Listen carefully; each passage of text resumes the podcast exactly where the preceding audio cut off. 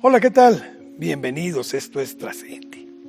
Miren, en esta ocasión vamos a presentarles una charla que tuvimos con quien es uno de los mejores conferencistas internacionales con que contamos en el país y que además se dedica a capacitar a aquellos que habrán de tener esa misión justamente ante grandes públicos. Él es Arturo Blackhaller y con él vamos a poder platicar y saber en qué consiste este trabajo de llegar a lo más íntimo de cada ser humano, sacarle su mejor potencial y lograr el éxito. Y el éxito no solo es dinero, ¿eh? el éxito es triunfar en cada aspecto de la vida. Él ayuda a muchos a llegar precisamente a esta meta. Así pues, Acompáñenos. Vamos a conocer a Arturo Blackhaller. Arturo, gracias, gracias por aceptar platicar con Trascendi. De veras es un orgullo para, para todos quienes estamos aquí trabajando en equipo poder conversar contigo. El placer es totalmente mío, ya lo sabes. Así que encantado de recibirte, encantado de responder todas tus preguntas, así que estoy a tus órdenes. Arturo, gracias. Quisiéramos empezar por conocer tu lado humano, cómo inicias. Arturo, ¿con qué soñabas cuando eras niño en llegar a ser de adulto? Pues mira, e, es, chistoso que, alguien me lo pregunte, no me lo habían preguntado nunca, ¿eh? pero sabes una cosa, con nada que ver con lo que hago el día de hoy. Yo quería ser un detective, yo quería investigar cosas, yo creo que veía muchas series o muchas películas, no lo sé, pero ese era mi sueño, ¿eh? una especie de policía o, una especie de espía. Te hablo de mi primera infancia, por supuesto. Ya cuando fui creciendo empezó a entrar en mi mente ahora sí el tema de ayudar a las personas, de pisar escenarios y este tipo de cosas que hago el día de hoy. Oye, pero de alguna forma, pues cumples con esto, porque el investigador también tiene que profundizar precisamente con las personas que va a tratar si, nos vamos ahí a esa parte fina, tal vez no estoy tan lejos, tal vez no estoy tan lejos de lo que soñaba. ¿eh? Así es. Oye, ¿la oratoria fue importante para ti? No, de hecho, en, mi, en mis primeros años, en mi juventud temprana, creo yo que además de que no, no estaba presente, yo era incapaz de hablar en público, y esto lo he dicho en conferencias, era incapaz de, de hablar en público. Incluso en mis clases, ya estudiando psicología, ya de joven, este, yo era incapaz de hablar enfrente del salón, enfrente del grupo, me daba mucha vergüenza, me daba mucha pena.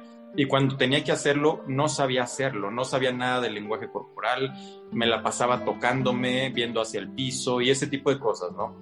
Entonces, todo esto llegó después, llegó después a raíz de, de mi carrera como psicólogo. Me empezaban a pedir conferencias sobre temas de psicología para escuelas más que nada.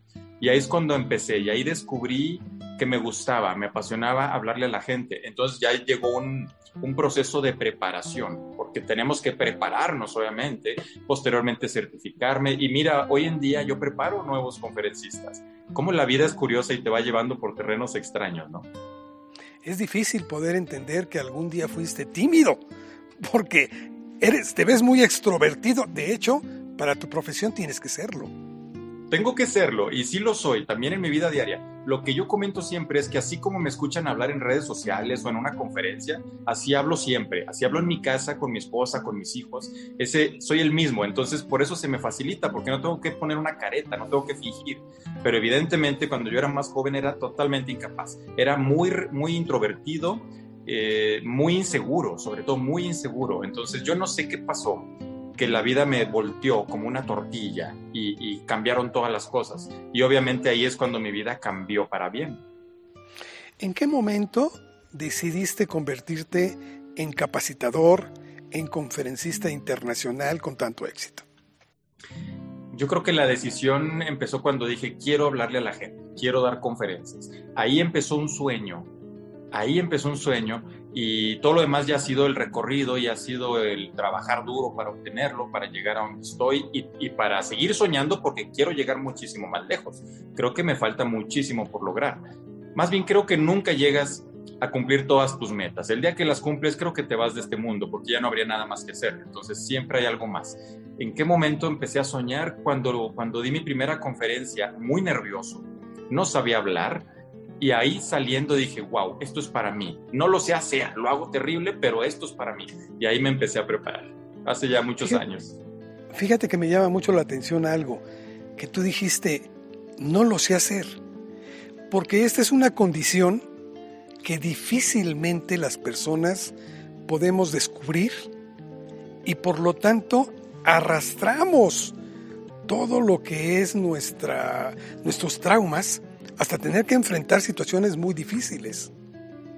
Yo digo que se, se, conquistan. Yo siempre cuando capacito nuevos speakers, nuevos conferencistas, le digo, el miedo no se enfrenta porque te va a ganar. El miedo se conquista, lo haces tu aliado, lo haces parte de ti, parte de tu vida.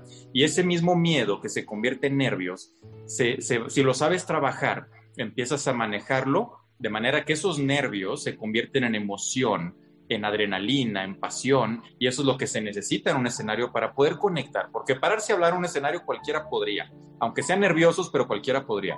Pero la magia de conectar con la gente, de hacerlos reír, de meterles mensajes, de realmente inspirar a las personas, eso sí es una magia y eso se lo, te lo va dando las tablas, te lo va dando la experiencia y el mismo trabajo, creo yo. Fíjate que me haces recordar algo que en mis inicios me, tocó profundamente, que me decían, y este es un dicho de, uno de los grandes de la locución en nuestro país, que, que decía que el miedo no lo debes de perder, tienes que aprender a controlarlo cuando estás frente a una cámara. Y lo mismo supongo que es estar frente a un público.